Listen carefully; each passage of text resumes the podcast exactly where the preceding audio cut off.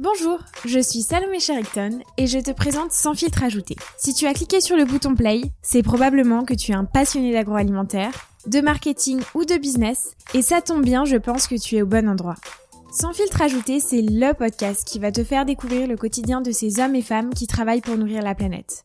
Qu'ils soient chefs de secteur, agriculteurs, fondateurs de start-up ou chefs de produits, tous relèvent les nouveaux challenges de la filière. Les enjeux liés à la santé, à l'environnement, mais aussi les enjeux sociétaux et économiques. Ils sont tous acteurs du changement et j'ai décidé dans ce podcast 100% agroalimentaire de leur donner la parole.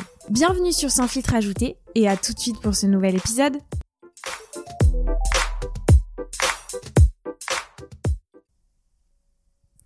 Cette semaine, j'ai le plaisir de recevoir sur le podcast Sans filtre ajouté Olivier Dauvert.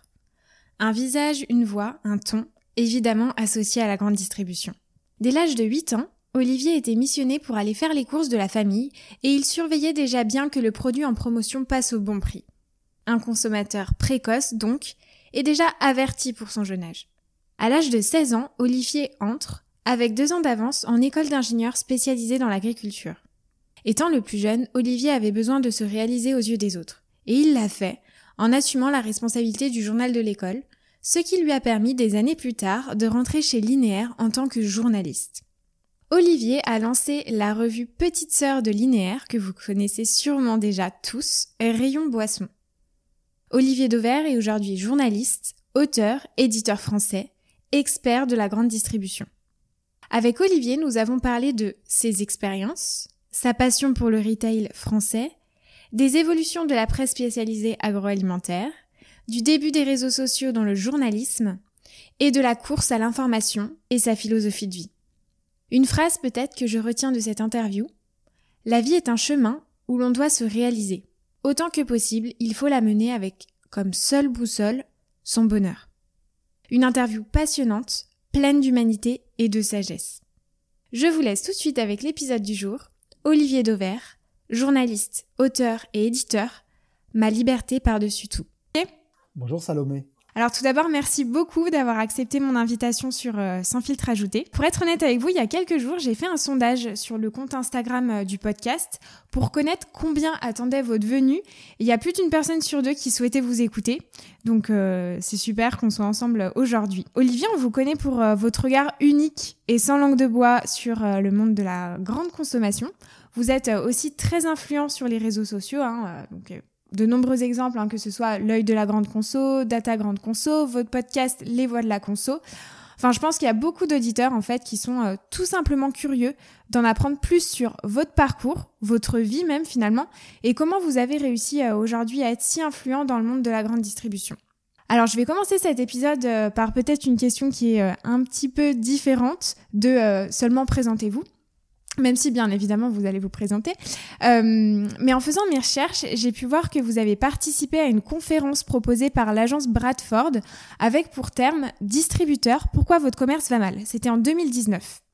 Et vous aviez dit en présentation, donc je vais citer vos mots, je suis agri de formation et je le revendique car ça apprend au moins une chose, qu'il manque parfois dans le commerce, et ça s'appelle le bon sens. Pour réussir dans le commerce, il ne faut pas être intelligent, il faut surtout avoir du bon sens. Et je trouve que c'est une très belle leçon euh, à retenir et qui serait même intéressant qu'on développe ça ensemble. Est-ce que euh, vous pouvez nous exprimer qu'est-ce que vous entendez par avoir du bon sens pour réussir dans le commerce? Le bon sens, c'est l'évidence quand on accepte qu'elle s'impose à nous. Euh, il y a des moments où je suis frappé de voir que dans, dans ce métier, dans ce, dans ce grand écosystème de, de la conso, on complique des choses qui sont simples. Mmh. Euh, on complique la manière dont on parle des produits aux consommateurs, dont on parle promotion, dont on parle prix. Euh, et par moments, je me dis que mais tous ceux qui compliquent là la grande conso, s'ils devaient construire des fusées, envoyer un robot sur Mars, ok, ça serait normal qu'il le complique parce que tout ça me paraît tellement inaccessible en tous les, en tous les cas pour le, pour le niveau de, de formation que j'ai, je ne sais pas si on peut dire le niveau le, d'intelligence que j'ai, mais là, à la limite, j'accepterais qu'il y ait de la complexité.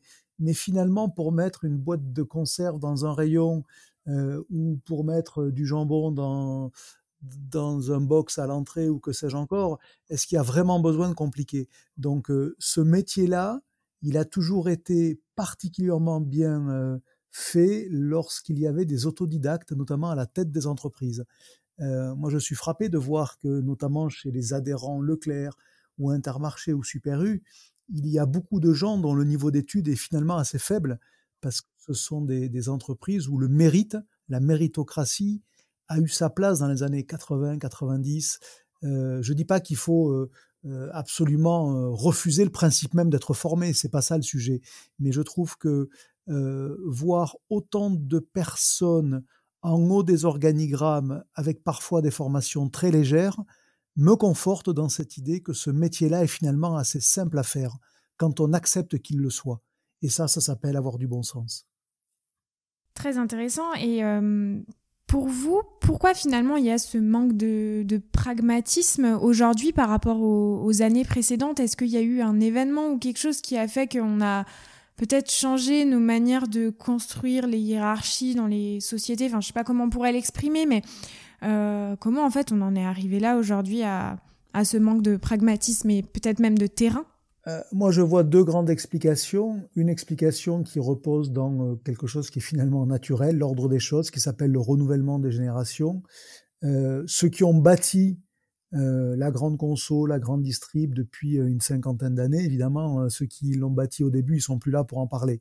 Il y a eu depuis un renouvellement des générations, et en général, euh, ça se fait avec plutôt des gens formés, euh, parfois trop formés, mais en tous les cas formés, alors que l'ère des pionniers a souvent été marquée par euh, des gens qui fonctionnaient à l'instinct. donc déjà mécaniquement, je pense que ça c'est finalement assez logique. Le renouvellement des générations produit plutôt des gens mieux formés que moins bien formés.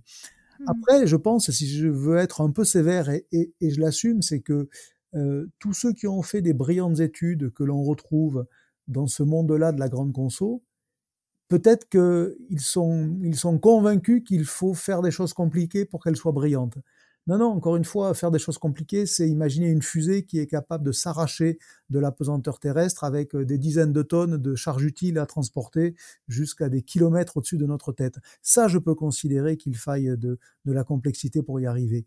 Mais pour notre métier qui est assez simple, qui est de la distribution, euh, il n'y en a pas besoin et je pense que certains sont convaincus qu'il faut en mettre de la complexité pour justifier de ce qu'ils sont. C'est pas utile. Euh, je pense que les, que les personnes les plus brillantes sont celles qui arrivent à rendre évidentes les choses simples et pas à les compliquer. Donc euh, peut-être y a-t-il euh, cette difficulté qu'ont des gens très très formés à accepter qu'ils peuvent faire des choses simples et que c'est tout à leur honneur. Mmh. Ben, je le vois par exemple que, quand, quand, je, quand je feuillette les, prospectus, c'est fascinant d'imaginer le décalage qu'il y a entre ceux qui ont conçu les offres et ceux qui vont les recevoir. Et, et plus généralement d'ailleurs, il y a un décalage entre euh, ceux qui élaborent les stratégies et ceux pour qui elles sont imaginées, y compris parfois dans le niveau de vie. Savez-vous qu'un client sur deux qui rentre dans un des magasins que vous visitez, euh, il gagne 1700 et quelques euros par mois ou moins. Et ceux qui ont bâti les stratégies, ils sont à des années-lumière de ça, mais de l'autre côté. Et donc parfois, il manque un peu de recul sur la réalité, y compris, vous voyez, sur euh, le niveau de vie. Euh, la plus grande erreur que l'on puisse faire quand on parle de la consommation, c'est de la passer sous le prisme de sa consommation. Et cette erreur-là, elle est faite y compris par des gens brillants. Donc je me dis que ces gens brillants, qui le sont, et n'y voyez pas de la jalousie, peut-être manque-t-il parfois de simplicité euh, dans l'exercice de leur métier, et ça va se traduire par cette perte de bon sens euh, ou par ces mécaniques compliquées qu'on propose aux consommateurs. Alors comment on pourrait retrouver du bon sens? Comment ces, ces, personnes euh, hautement placées euh, dans, dans, la hiérarchie et, parfois un petit peu éloignées de, de, de la réalité magasin pourraient retrouver euh, du, du, bon sens? Est-ce que vous, vous avez vu des bonnes pratiques peut-être qu'on pourrait partager dans ce podcast? Aujourd'hui, il y en a un qui m'inspire beaucoup là-dessus. Alors c'est c'est pas un secret de dire qu'on se connaît, qu'on s'entend très bien et, et, et, probablement pour cette passion pour le client euh, dans ce qu'il a de plus basique presque. C'est Rami Battier, le, nouveau patron de Carrefour France. Euh, quand je parle de lui à des gens qui le connaissent pas dans d'autres métiers, parce qu'aujourd'hui évidemment il commence à être connu dans le nôtre, mais je dis la chose suivante, c'est que ce mec-là, il est plus passionné par euh, la qualité de la tête de gondole euh, épicerie sucrée au carrefour de Valenciennes que mmh. par inventer l'hyper de 2030. Et je pense que c'est lui qui a raison. C'est-à-dire que je ne nie pas l'intérêt qu'il y a à se projeter dans l'avenir, imaginer les nouvelles formes de vente, les nouveaux circuits, bien sûr. Mais si on n'est pas au carré sur des choses aussi basiques que le remplissage de la TG biscuit du carrefour de Valenciennes, le fait que le prix soit bien présent et que la mécanique promo, pour employer un mot qui est déjà en soi une, incongruité, est comprise par le consommateur, bah, c'est pas la peine d'aller inventer l'hyper de 2030 si on n'est pas déjà au rendez-vous de la TG biscuit du carrefour de Valenciennes en 2021. Vous voyez, je, je, prends peut-être le point par l'absurde. Certains trouveront que c'est totalement déplacé. Ben non, ben non, parce que si vous voulez être là encore en 2030, il faut commencer par faire le commerce en 2021. Donc, cet homme-là m'inspire beaucoup dans le, le renversement de la pyramide à laquelle il s'est attaqué c'est-à-dire en considérant que le plus important, c'est ce qui se passe peut-être bêtement en apparence dans un magasin aujourd'hui, plutôt que des grandes théories sur l'évolution du commerce. Il faut faire les deux, mais au moment de choisir, il y en a une qui a à faire avant l'autre. Hmm. Si vous le voulez bien, Olivier, euh, je vais revenir euh, maintenant sur euh, votre carrière et vos débuts, peut-être même votre enfance. Comment cette passion finalement pour la grande distribution, le retail, s'est manifestée chez vous? Est-ce qu'il y avait un de vos proches qui travaillait dans le domaine ou peut-être même une rencontre qui a fait que vous êtes rapidement passionné pour la grande conso?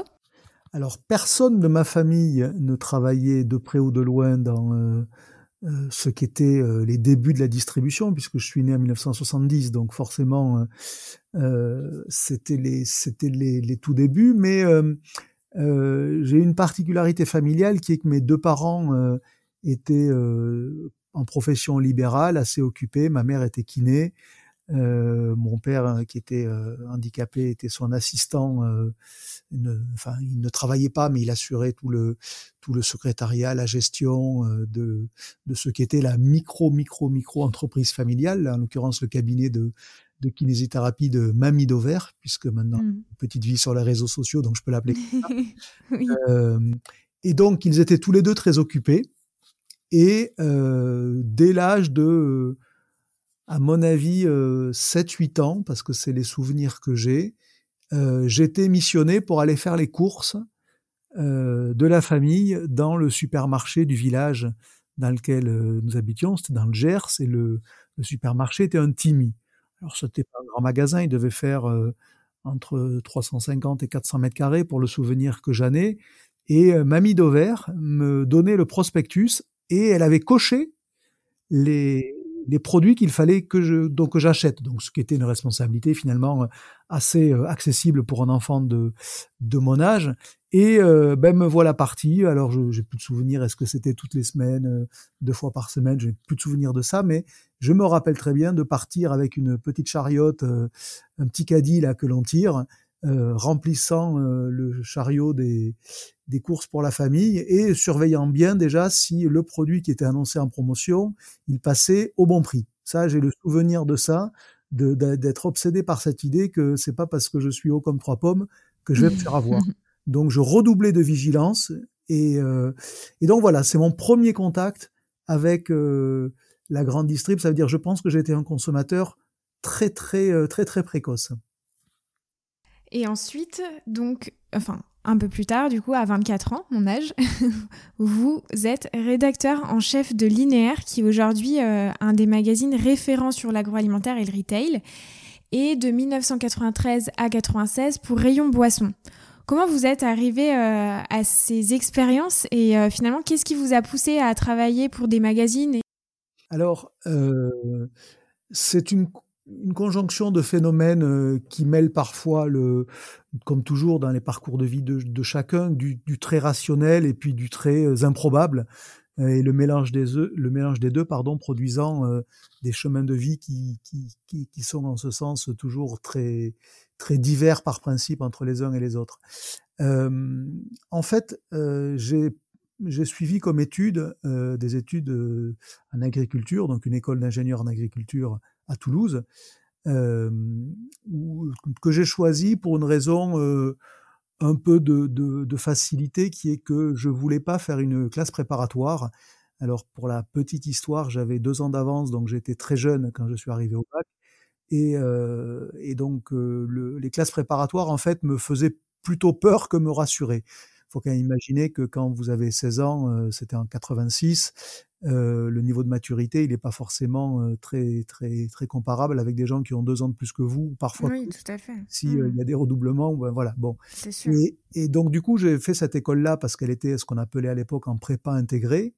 Et, euh, et malgré tout, ça a été très dur relationnellement parce que quand vous arrivez dans une grande école, euh, ce qui était mon cas, donc en septembre 1986, j'avais 16 ans et deux mois. Euh, vous arrivez dans un cursus de grande école à cet âge-là, vous avez face à vous des gens qui ont 5 ans de plus et parfois, euh, parfois euh, plus parce que les, dernières années avaient très exactement 7 ans de plus que moi. Vous imaginez le, mmh. le choc culturel qu'il y avait. Et j'ai eu besoin, et je, je le revendique, hein, j'ai eu besoin de me réaliser aux yeux des autres parce que ben, forcément j'étais le plus petit, le pas dégrossi, le, le tout, le très naïf, voilà. Et donc, euh, je l'ai fait en assumant euh, la responsabilité du journal de l'école. Parce que j'ai pris mmh, à écrire. J'ai trouvé que quand on écrivait, et que ce qu'on disait n'était pas totalement idiot, sans doute, eh bien, on, avait une position. Et il faut imaginer qu'à cet âge-là, ben, je cherchais, je cherchais ma voie, je cherchais à exister, y compris dans cette promo de 100 élèves où forcément j'étais euh, pas le vilain petit canard parce que je n'ai jamais été victime d'exclusion, mais il y avait une exclusion de fait par celui que j'étais comparé à ceux que mes camarades étaient. Donc forcément, il a fallu que j'existe. Et le fait d'écrire m'a permis d'exister. Euh, ça m'a plu, ça m'a donné envie de prendre la responsabilité du journal de l'école, d'en créer un autre. Euh, et puis à la fin de mes études, lors du dernier stage en quatrième année, eh bien j'ai fait le choix de faire un stage dans une société de presse agricole. Il fallait que je reste dans le monde agri-agro parce que ben voilà, j'étais dans une école agri, mais j'ai choisi euh, d'aller le faire dans une boîte d'édition qui est à Rennes euh, et qui éditait des magazines agricoles et qui a édité déjà Linéaire.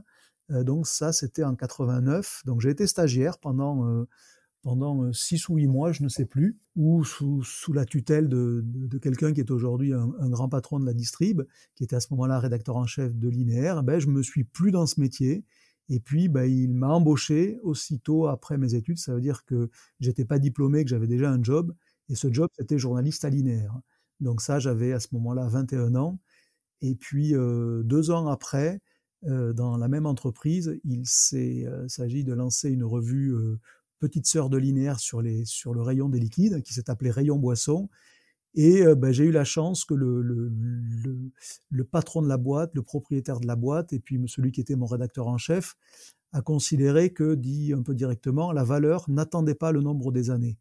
Et donc, à 23 ans, on m'a confié de créer une revue.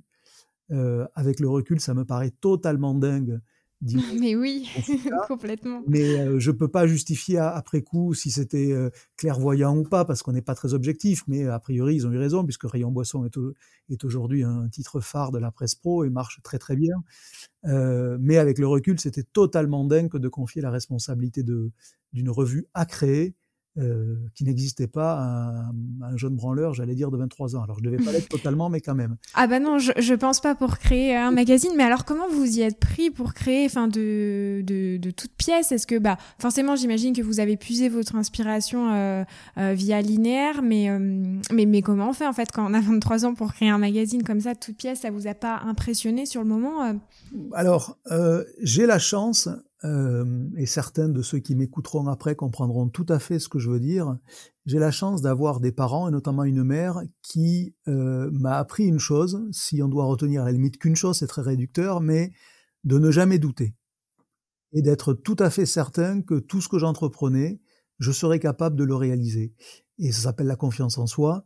Euh, moi, je pense que c'est indépendamment des capacités que l'on peut avoir, et là, on n'est pas tous égaux sur les capacités, euh, au, sens, au sens purement intellectuel du terme, mais sur l'envie, la capacité de d'entreprendre, euh, bah, on est tous égaux. C'est-à-dire que soit on a envie, soit on n'a pas envie, mais il n'y a pas euh, des gens plus ou moins doués là-dessus. C'est c'est un tempérament que l'on doit cultiver.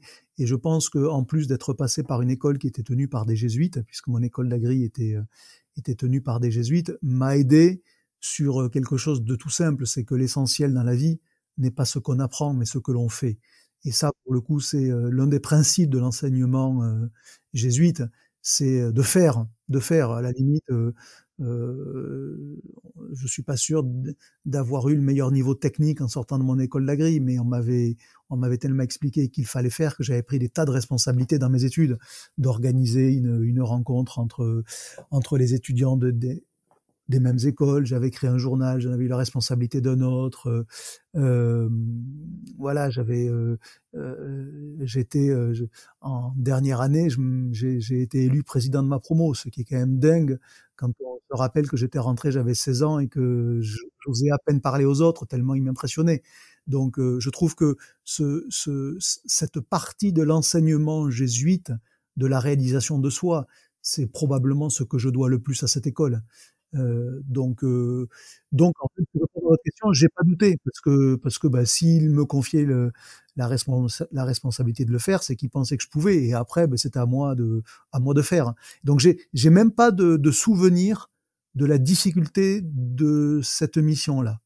Vraiment, c'est pas de l'immodestie parce que euh, voilà, mais non, je me rappelle pas d'avoir été dans la difficulté pour le faire, d'avoir été dans l'exaltation. Oui, ça bien sûr, mais euh, probablement parce que l'idée qui n'était pas de moi, parce que je sais pas moi qui ai eu l'idée de créer cette revue-là, on m'a juste confié de le faire, mais probablement parce que l'idée elle était très bonne à la base.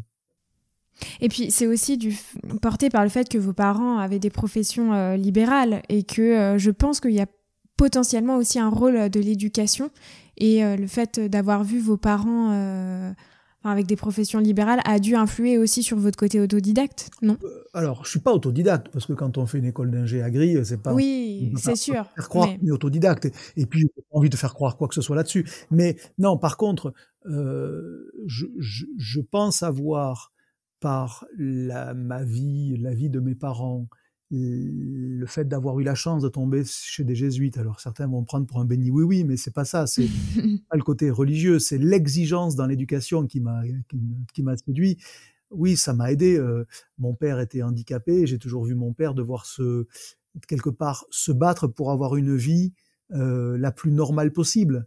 Et, et, et, euh, et je n'ai compris que bien plus tard, quand j'étais devenu un adulte, à quel point ça, la vie de personnes handicapées est difficile, qu'elle est contrariée par tout un tas de, euh, de petits emmerdements de vie et que ben, si on se fait pas mal, un tout petit peu plus que les autres, on n'y arrive pas.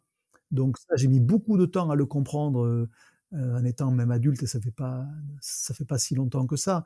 Mais je suis je suis persuadé qu'inconsciemment, un enfant qui vit ça dans son quotidien, eh ben, ça lui transmet l'idée que, ben, ok, euh, même quand c'est dur, il faut y aller, quoi, parce que de toute façon, il n'y a pas d'autre solution. Donc, euh, je pense que dans l'éducation, tout n'est pas raisonné.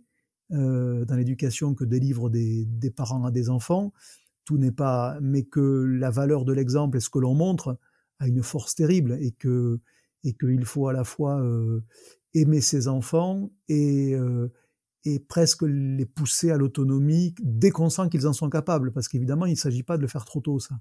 Mais vous voyez, moi, par exemple, j'étais pensionnaire à 9 ans. Euh, j'ai commencé, euh, puisque comme j'avais un peu d'avance encore une fois, j'ai été à, sixième à 9 ans.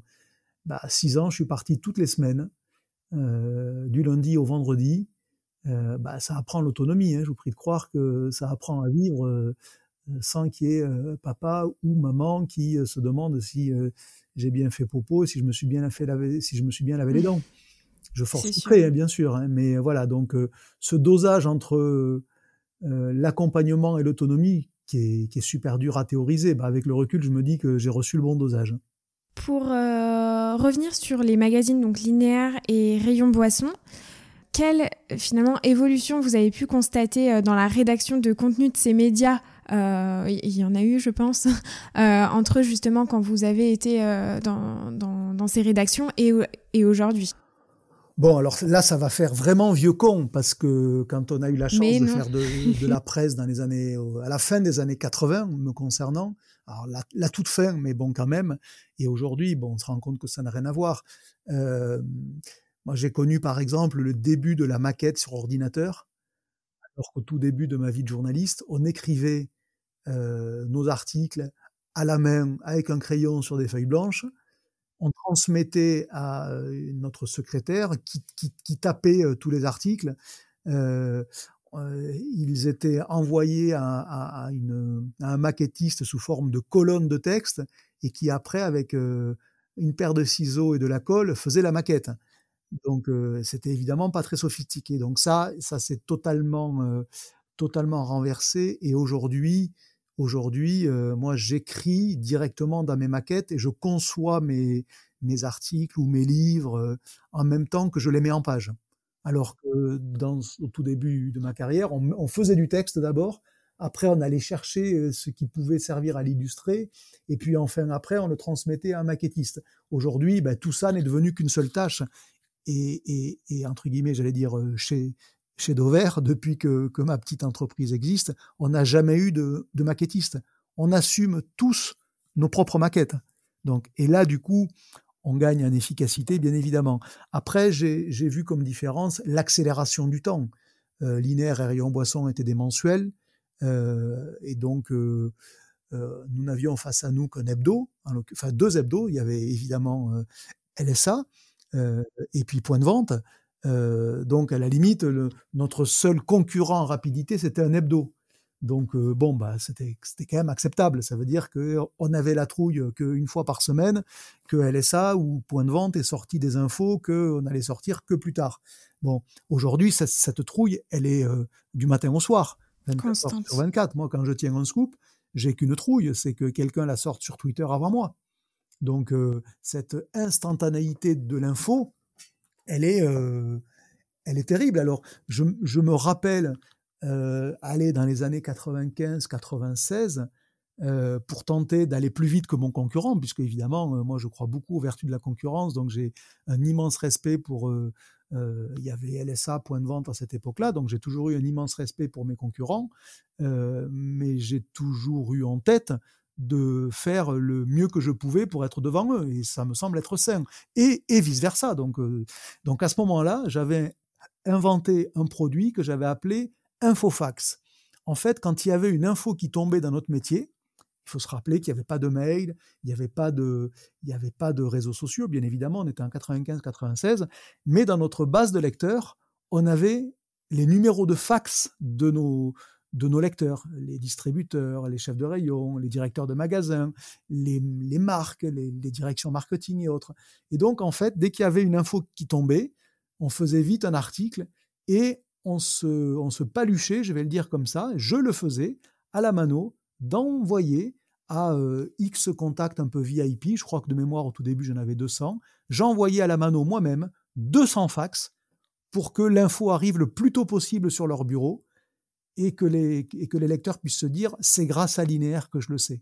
Voilà. Ah, Donc euh, déjà, moi je faisais du marketing de presse, hein, et ce que je fais aujourd'hui avec mon nom, c'est que euh, il faut que nos lecteurs se disent c'est grâce à, alors à Linéaire, à LSA, à Dover, peu importe, hein, mais que j'ai appris quelque chose.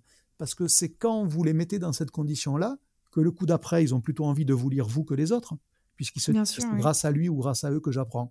Et donc voilà, le, le, premier moment où j'ai tenté de raccourcir le temps, c'était en, diffusant nos infos par fax et le produit s'appelait Infofax. Alors, je n'avais pas été grand créatif, mais voilà. Et donc aujourd'hui, vous l'avez, vous l'avez cité, hein, il y a la, naissance, enfin, pas la naissance, mais il y a les réseaux sociaux. Comment vous, vous avez vécu euh, justement le début des réseaux sociaux euh, Parce que j'imagine que ça a été un changement euh, qui a dû bouleverser votre métier de journaliste. Oui, alors forcément de manière euh, dubitative au début parce que ça nous, ça nous challengeait beaucoup les journalistes.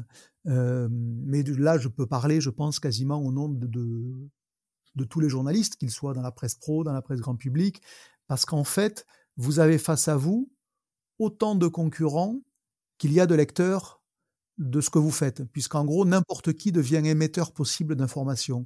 Les journalistes, pendant très très longtemps, euh, des décennies, ont eu, quasiment ce, ce monopole d'être les émetteurs de l'information. Et ils se battaient entre eux pour être celui qui euh, arrivait plus vite ou qui faisait le meilleur papier.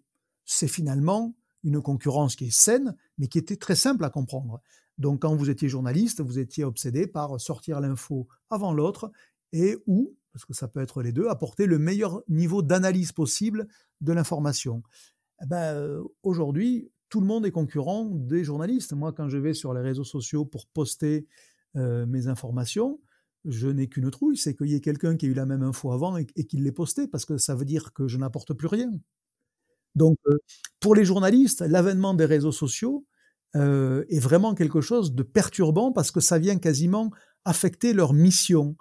Et, si vous regardez bien, c'est rarement des journalistes qui ont été d'abord les, pros ou les, ou, les, ou les ambassadeurs des réseaux sociaux. C'est plutôt des gens qui ont émergé grâce aux réseaux sociaux et qui n'étaient pas des journalistes, qui n'étaient pas des gens installés dans un organe de presse avec sa pratique, euh, euh parce que par moment, ben, en plus, ça, cette course à la vitesse, elle peut vous faire faire des erreurs.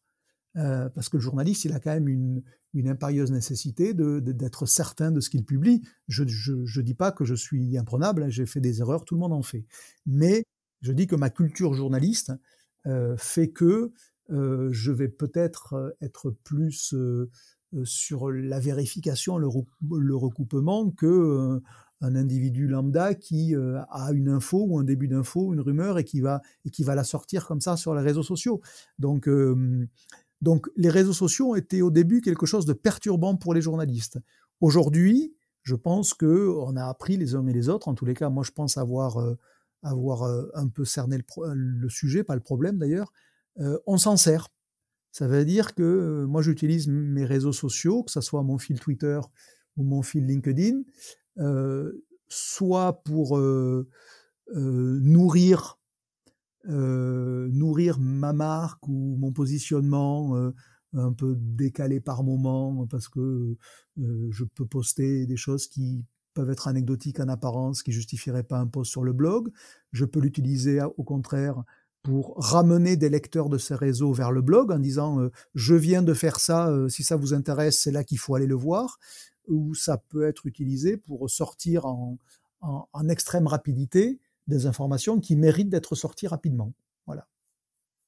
Il y a un point que vous avez évoqué qui est euh, intéressant, c'est euh, le meilleur papier finalement par rapport à la course à l'information. Mmh. C'est vrai qu'on peut voir les réseaux sociaux comme vraiment, euh, enfin, il faut que tout sorte à la minute et euh, même que les auditeurs attendent d'avoir le, le, dernier scoop, euh, enfin, en avant-première, quoi.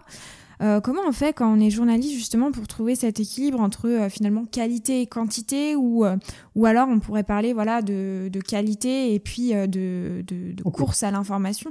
Alors moi je vais vous dire une conviction que j'ai depuis longtemps et que je fais partager à mes associés au sein de ma, de ma petite boîte, c'est de dire l'information n'a pas de valeur.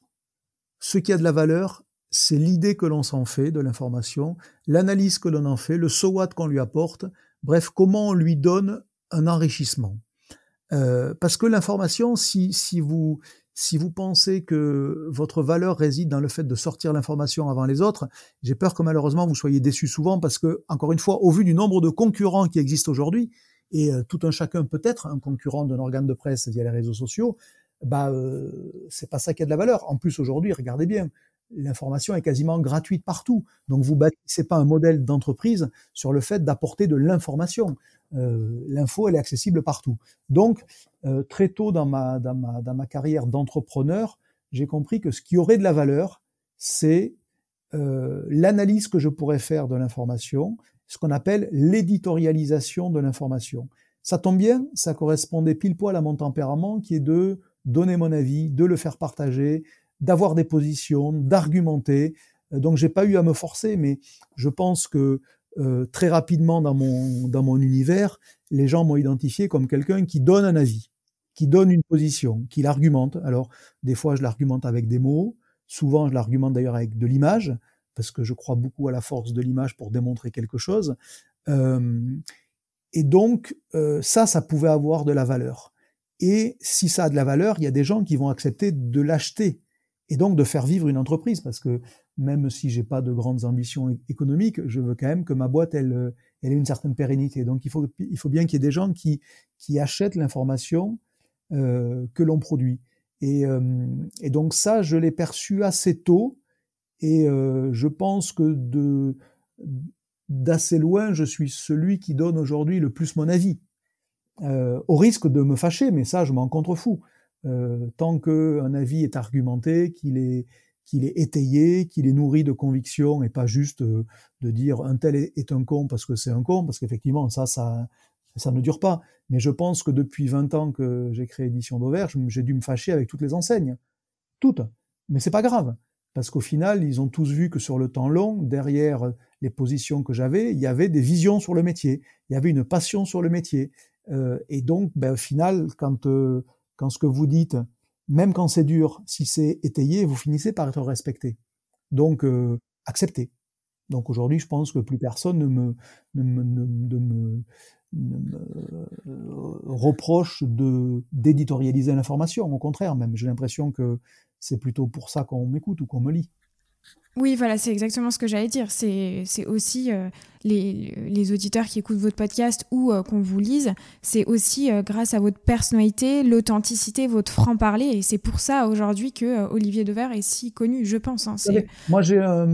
alors, ça aussi, c'est un, tempérament, mais je mets au-dessus de tout ma liberté. je mets ma liberté au-dessus de mon enrichissement, par exemple. Euh, ma boîte n'est pas n'est pas euh, destinée à me rendre riche. Elle est destinée à me faire vivre, ça j'assume totalement. Et, si je peux vivre plutôt un peu bourgeoisement que que comme euh, un smicard, je vais préférer, bien sûr. Je suis pas l'abbé Pierre, je veux pas faire croire ça. Mais passer un certain niveau de vie que ma boîte me permet d'atteindre, je n'ai aucun intérêt, mais entendez-moi bien parce que c'est le fond de ma pensée, je n'ai aucun intérêt pour l'enrichissement, pour l'accumulation. Par contre, j'ai un intérêt immense pour ma liberté, ma liberté d'action, ma liberté de penser. Euh, il n'y a rien de plus précieux que d'être libre de faire ce qu'on veut comme on le veut. C'est quand on ne l'a pas qu'on se dit euh, euh, waouh, ça serait bien d'être libre. Moi, je, je, vais où je veux, je décide de mon emploi du temps qu'en fonction de ce que j'ai envie de faire, de ce qui me plaît de faire.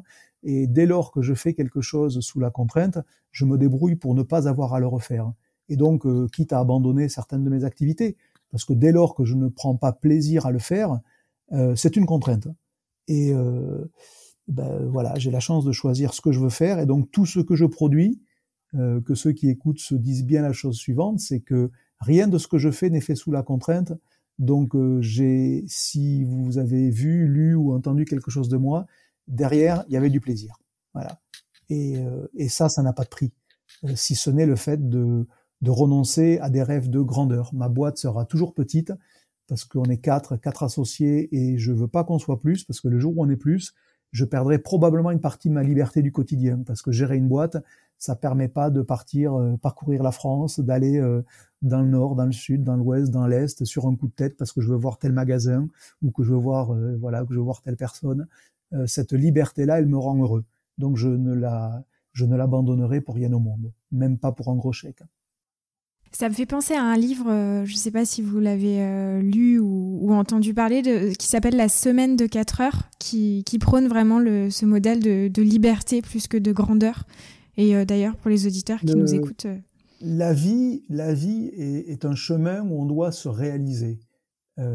et donc, autant que possible, il faut, il faut la mener avec comme seule boussole son bonheur, euh, parce qu'en général c'est la conséquence de, de, la liberté. Et euh, voilà, donc euh, moi je mène ma vie, y compris ma vie perso d'ailleurs, hein, où je sais où je veux aller aujourd'hui, et, et, voilà, et, c'est comme ça. celle qui se sent concernée comprendra bien évidemment. mais voilà, c'est, c'est, je, je, je n'aspire qu'à une chose, c'est être heureux et à tout faire pour atteindre cet objectif-là. Mais ce que je vous dis est personnel et professionnel. Et euh, être heureux dans ma boîte, c'est avoir une petite boîte pour pouvoir faire tout sauf de la gestion, par exemple. Gérer une boîte, faire des budgets, euh, euh, faire de la compta, ça m'intéresse pas. Donc, bah, chez Dover, on fait pas de budget, par exemple. C'est-à-dire que je peux pas vous dire à quel niveau on a fait notre budget 2021, parce qu'on n'en a pas fait, parce que je m'en contrefous. Et euh, donc évidemment, dans une boîte normale, euh, personne ne m'autoriserait à raisonner comme ça. Donc euh, je ne peux le faire que dans une boîte qui est, qui est à moi, avec des associés qui acceptent qu'on fonctionne comme ça. Mais vous imaginez pas à quel point c'est jouissif la liberté de ne pas faire de budget, par exemple. Imagine qu'une partie de ceux qui m'écoutent, on leur demande chaque année, en octobre, novembre, décembre, de faire leur budget ou leurs objectifs ou leur je sais pas quoi. Dieu m'en préserve.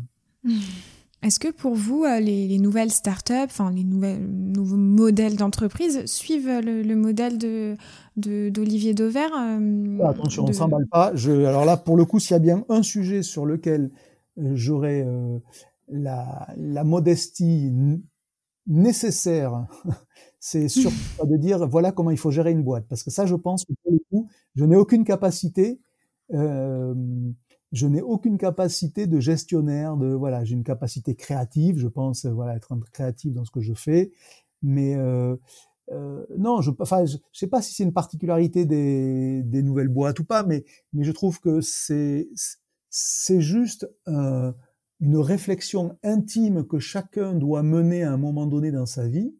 Je vous dis pas que je l'ai eu tout de suite, hein, parce que mais euh, parce qu'au début j'ai été salarié, j'ai eu envie de de, gravir des échelons. Après, après linéaire, après, euh, après rayon boisson, je suis allé à la télé, je suis allé chez M6 euh, avec des rêves de, de grandeur sans doute. Bon, puis je me suis rendu compte que c'était pas ça la vie. La vie, c'est la réalisation de soi. Qu'est-ce qui vous rend heureux? Voilà. Point. Qu'est-ce qui vous rend heureux? Alors, je dis pas que c'est facile d'aligner toutes les planètes pour que euh, vous soyez heureux, y compris dans votre job du matin au soir, mais on a le devoir d'essayer. Voilà. Il y en a pour lesquels ça va se superposer parfaitement. Moi, j'ai l'impression que d'un point de vue professionnel, j'ai réussi à superposer du mieux qu'il était possible de le faire euh, la quête de la liberté, la quête du bonheur et puis mon travail de tous les jours. Euh, bon, je ne sais pas si c'est accessible à tous, mais en tous les cas, chacun d'entre nous, on doit se demander, on doit se euh, pourquoi est-on sur Terre? Pourquoi pourquoi euh, pourquoi se lève-t-on le matin euh, et, donc quelque part, c'est une façon de reprendre en main son destin et de faire des choix qui sont la conséquence de ce que l'on veut. Voilà. Et ben, il y a des fois ça réussit, des fois ça réussit moins bien, des fois il y a des petites étapes euh, un peu désagréables entre l'état que l'on quitte pour l'état que l'on que l'on rejoint, mais au final, si on sait pourquoi on le fait, on voilà, ça finit par marcher parce que je crois à la je crois à la force de, de la volonté. Mmh, puis donner du sens aussi à une vie, je pense et, que c'est hyper. Et j'accepte tout à fait l'idée que pour certains, le, la réalisation de soi puisse passer par l'enrichissement, par, euh, par l'accumulation ou par le nombre de gens qu'on gère, euh, c'est-à-dire la, la, hauteur du poste que l'on a, dans un, organigramme. Euh, moi, je pense que les mecs qui sont à la tête de Carrefour, je sais pas si je prends Alexandre Bompard, cet homme-là, il a probablement une façon de se réaliser qui passe par euh, le pilotage de, de, grosses organisations parce que ça le ça, ça le fait kiffer, j'allais dire. Et je trouve ça tout à fait respectable. Il n'y a pas de jugement de ma part en disant euh, tous ceux qui ont une aspiration autre que la mienne, qui est en apparence un peu un peu simpliste, euh, ont tort. Non, non, pas du tout, pas du tout. heureusement qu'il faut des gens qui ont envie de gérer Carrefour. Heureusement qu'il y a envie, heureusement qu'il y a des gens qui ont envie d'être à la tête d'une organisation de 100 000 personnes. Heureusement parce qu'il faut bien qu'elles soient gérées, ces organisations. Je dis juste que moi, je m'en sens totalement incapable et que surtout, j'ai la certitude que je serai mauvais dans l'exercice. Donc, autant que je cherche autre chose. Les voix de la conso, samedi conso, les bilans de l'année, le mot de la conso, euh, une maison d'édition. Euh, en plus, vous délivrez de l'information authentique avec euh, bah, toujours, c'est ce qu'on disait tout à l'heure, une grande transparence, un franc-parler. Euh, et beaucoup vous suivent pour cela, j'en suis convaincue. Est-ce que vous pouvez nous décrire en fait votre organisation? Vous nous aviez dit tout à l'heure que vous êtes quatre. Comment ça fonctionne finalement dans votre entreprise? Alors nous sommes quatre associés qui, qui sont des gens avec lesquels j'ai travaillé avant ou que je connaissais depuis tellement longtemps qu'il y avait zéro doute.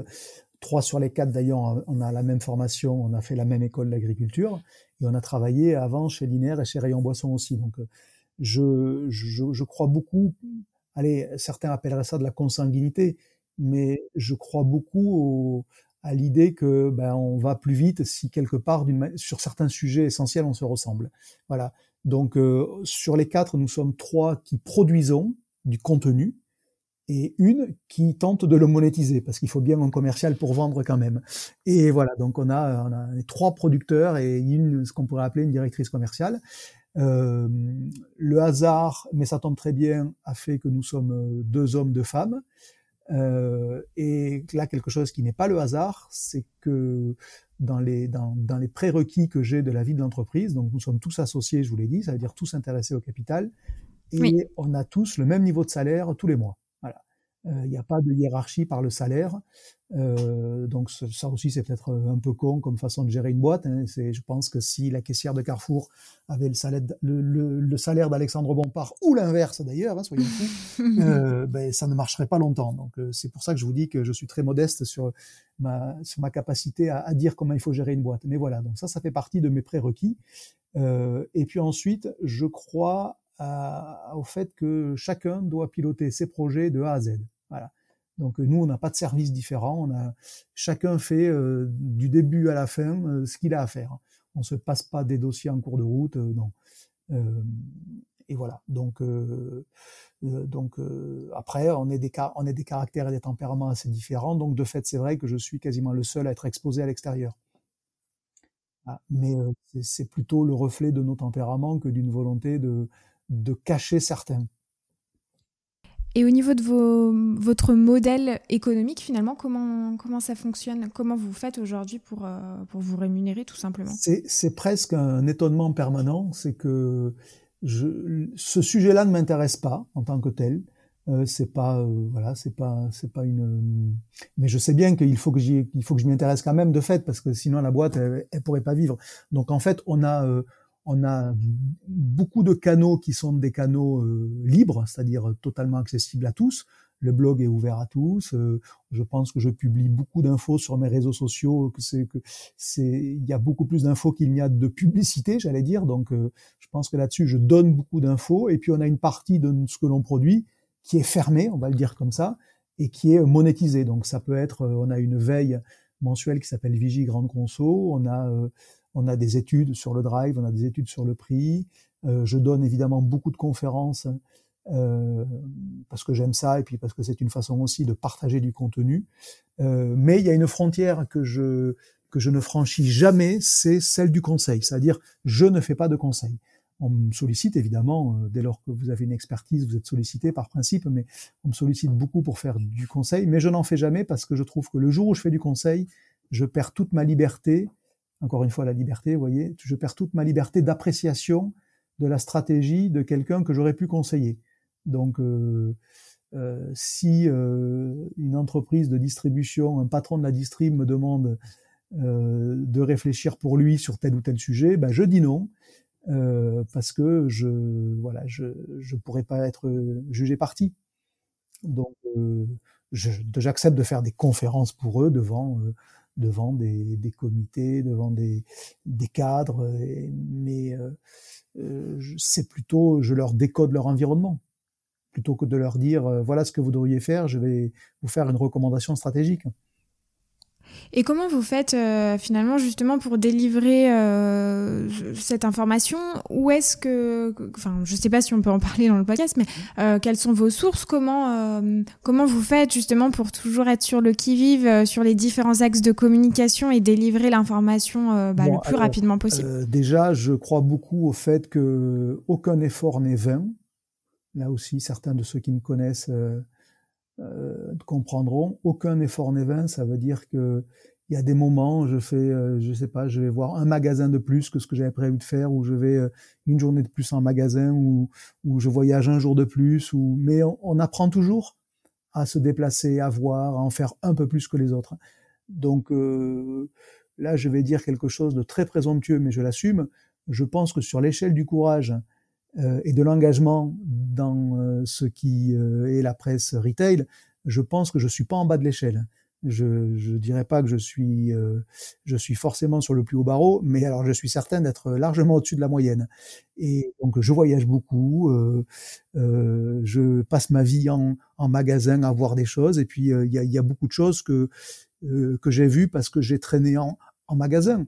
Alors après, j'ai aussi euh, une, partie de, ceux qui me suivent qui euh, me font partager des choses qu'ils voient, qui me permettent après de creuser euh, et d'appeler les, les, bons interlocuteurs. Et puis après, comme comme tout bon journaliste, ben, je suis à l'écoute de tout ce que les acteurs me disent. Vous savez, dans, dans ce que vous lisez dans, dans la presse, grande distrib, vous avez la moitié qui sort parce que c'est les acteurs qui ont envoyé ce qu'on appelle des communiqués de presse hein, ou qui ont fait des conférences hein, de presse. Donc, ben, moi, j'y participe aussi comme mes camarades. Mais évidemment, je me contente pas de ça. Et moi, je ne travaille jamais. Il faut bien que vous compreniez cette idée-là, mais c'est en ce sens que j'encourage tous ceux qui écoutent à réfléchir autour de, cette idée. Qu'est-ce qui vous rend heureux? Qu'est-ce qui vous fait kiffer? Euh, Qu'est-ce que vous voulez euh, Pourquoi vous êtes là sur Terre à vivre? Qu'est-ce qui vous De quoi vous avez envie? Et puis, ben, autant que possible après, il faut faire se superposer tout. Et euh, moi, je fais mienne cette phrase de, du philosophe chinois Confucius, qui est enfin philosophe. Je ne sais pas s'il était philosophe ou pas, mais voilà Confucius qui qui dit choisis un travail que tu aimes et tu n'auras plus l'impression de travailler un seul jour du reste de ta vie. Ben moi, je travaille jamais, jamais. Et accessoirement, du coup, j'ai moins besoin de vacances que la moyenne. Oui, voilà. Et puis il y en a beaucoup, je pense, qui, attendent la retraite. et c'est ah triste bah, parce que. Non, mais la retraite, euh, il n'y aura pas de retraite, bien sûr. C'est, c'est, là l'idée, euh, comme un artiste, euh, c'est mourir sur scène. Le plus tard possible quand même. Hein. Mais c'est vrai que une, crise cardiaque à 80 ans dans un magasin en train de faire un relevé de prix, bah, je trouve que ça serait une bonne mort. Donc c'est la passion qui vous anime. Est-ce que euh, un jour vous n'avez pas eu euh, peur finalement que euh, bah, tout s'éteigne et finalement bah, que la grande distrie ça vous ça ne vous plaise plus comme avant? Enfin, je pense que c'est une question qu'on peut se poser quand, quand, ça fait partie autant de, de votre vie. Non, non, j'ai pas cette peur-là. Et je vais vous dire, je suis même heureux de vivre aujourd'hui parce que, bon Dieu, que c'est passionnant euh, l'évolution du commerce et de la conso en 2020 comparé ou en 2021 maintenant, mmh. comparé à ce que j'ai pu connaître euh, il y a 30 euh, ans, 20 ans ou même 10 ans. Donc non, c'est l'époque, elle est fascinante. Je pense qu'elle est aussi fascinante que les journalistes des années 60. Je pense par exemple à celui qui a fondé LSA qui s'appelle Jacques Pictet, enfin qui s'appelait Jacques Pictet puisqu'il est décédé. Mais j'imagine que chroniquer la révolution commerciale des années 60, pour les journalistes de l'époque, était un plaisir aussi intense que celui que je trouve aujourd'hui à chroniquer euh, le Big Bang commercial dans lequel on est. Donc euh, là, il faudrait vraiment faire la fine bouche pour pas trouver de l'intérêt. Vraiment. Et je suis pas du genre euh, à bouder mon plaisir. En conclusion, une question pour tous les, auditeurs, enfin pour vous et pour les auditeurs qui nous écoutent. Est-ce que vous avez un livre à, nous conseiller, tout simplement euh, bon, j'en produis tellement que je suis pas objectif, donc euh, on va dire que surtout pas un livre de la Maison d'Auvert. Euh, non pas qu'il le mérite pas, mais bon, voilà, c'est ça serait pas. Non, moi je, je, vais vous dire, alors ça surprendra peut-être certains qui décodent une forme de guéguerre entre LSA et la petite Maison d'Auvert, mais je vais vous dire, j'ai fait quelque chose avant de monter ma boîte, en 2001, euh, pendant en gros euh, un an, je suis allé travailler à M6 entre euh, linéaire rayon boisson et puis le fait de monter ma boîte. Et puis ça m'a pas rendu heureux, comme je vous le disais tout à l'heure, donc j'ai arrêté, je suis parti et j'ai décidé et j'ai décidé de de ne plus travailler pendant un an, de prendre une année, alors pas sabbatique parce que j'étais quand même payé par les acédiques. Avec le recul, je peux le reconnaître et ça a été utile pour euh, les années professionnelles après. Donc j'ai largement rendu ce que les acédiques m'ont donné, je vous rassure. Mais pendant cette année où je faisais semblant de chercher du, travail vis-à-vis de ce qui s'appelait encore l'NPE, j'ai passé une année à la bibliothèque de Rennes et j'ai relu depuis 1958, donc jusqu'en 2000 euh, à peu près. Vous imaginez, ça fait 42 ans. J'ai relu 42 ans de LSA. Alors, euh, ceux qui, euh, ceux qui m'apprécient pas trop dans l'autre maison vont se dire, mais il est totalement cinglé de nous faire de la pub comme ça. Mais moi, j'ai beaucoup de respect pour LSA. Et j'appelle juste à ce que ça soit réciproque.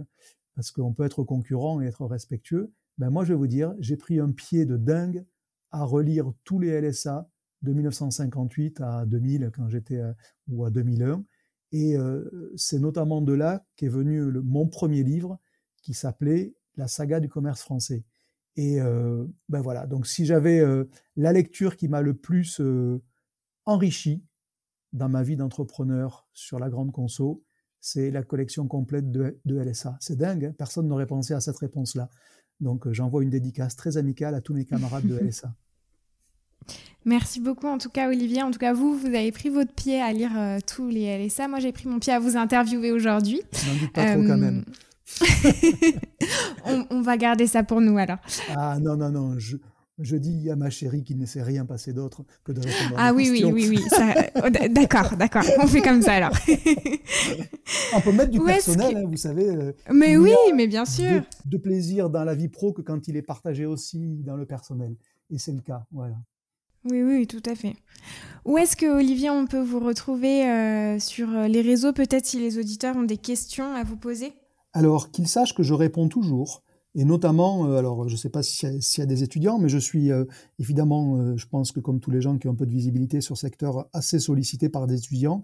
Eh bien moi, je réponds à tous les étudiants, je leur donne du temps, alors en temps masqué quand je suis en voyage, en déplacement, donc c'est plutôt moi qui fixe l'horaire que l'inverse.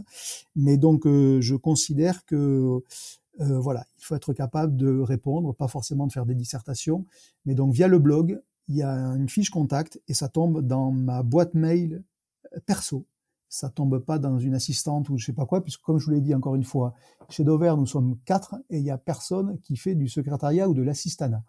Donc, euh, quand, on, quand vous tapez euh, Olivier Dover, vous parlez à Olivier Dover. c'est très, ça fait un peu Alain Delon de le présenter comme ça, mais c'est, mais c'est la vérité, il n'y a pas de filtre. Merci beaucoup en tout cas, Olivier. Merci Salomé. Merci beaucoup d'avoir été avec moi sur Sans filtre ajouté. J'espère que l'épisode vous a plu. Si c'est le cas, n'hésitez pas à mettre une petite note sur Apple Podcast. J'insiste, mais ça compte énormément pour la visibilité du podcast. Si vous souhaitez me retrouver sur les réseaux, c'est à travers LinkedIn, Instagram et TikTok. LinkedIn au nom de Salomé Charicton ou sur la page Sans filtre ajouté. Instagram et TikTok via les mots Sans filtre ajouté. À bientôt!